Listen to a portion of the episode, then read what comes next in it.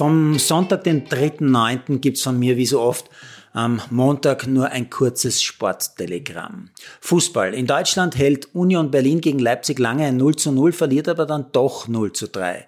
Mit Leverkusen und Bayern sind nach drei Runden nur noch zwei Teams, diese beiden nämlich ohne Punkteverlust. In Österreich hat nach wie vor nur Salzburg alle möglichen Punkte gemacht, heute ein 2-0 gegen Rapid.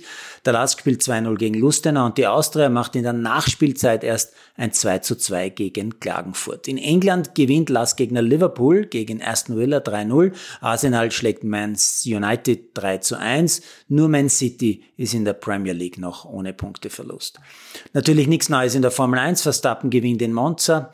Der Spanier Espargaro gewinnt den Motorrad Grand Prix in Katalonien. Bei den US Open verliert Alcaraz zwar seinen ersten Satz in diesem Turnier, gewinnt aber dann doch deutlich in vier Sätzen gegen den Briten Evans. Und auch Yannick Sinner gibt einen Satz ab, gewinnt aber gegen Oldie Wawrinka. Seil Pristouts gewinnen den Beachvolleyball-Staatsmeistertitel im Finale gegen Erma Koravalla in knappen Match in drei Sätzen. Bei der Basketball-WM verlieren die USA erstmals und überraschend, und zwar im Match gegen Litauen ganz knapp. Für die Top-Überraschung sorgt aber Kanada. Die Kanadier werfen tatsächlich Spanien mit einem ganz knappen Sieg aus der Weltmeisterschaft raus. Mountainbikerin Valentina Höll gewinnt bereits ihr drittes Weltcuprennen in diesem Jahr, diesmal in Frankreich und ihr Vorsprung in der Weltcupwertung, der ist jetzt schon mehr als 400 Punkte groß. Bei der Vuelta hat der deutsche Kemner die neunte Etappe mit einer Bergankunft im Solo gewonnen, weiter in Führung der Amerikaner Kuss.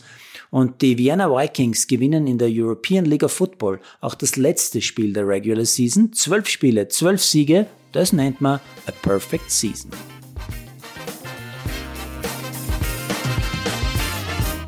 Produziert von Malderino Chiesens.